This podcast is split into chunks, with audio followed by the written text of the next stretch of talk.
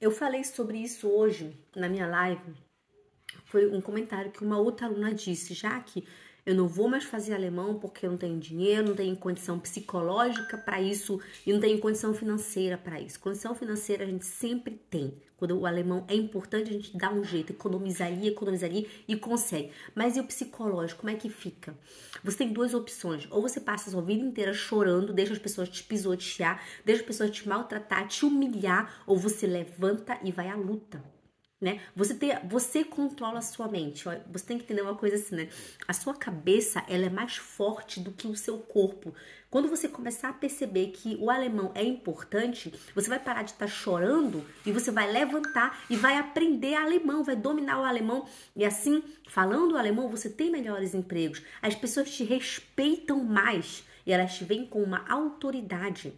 Aprende alemão que a sua vida vai se transformar.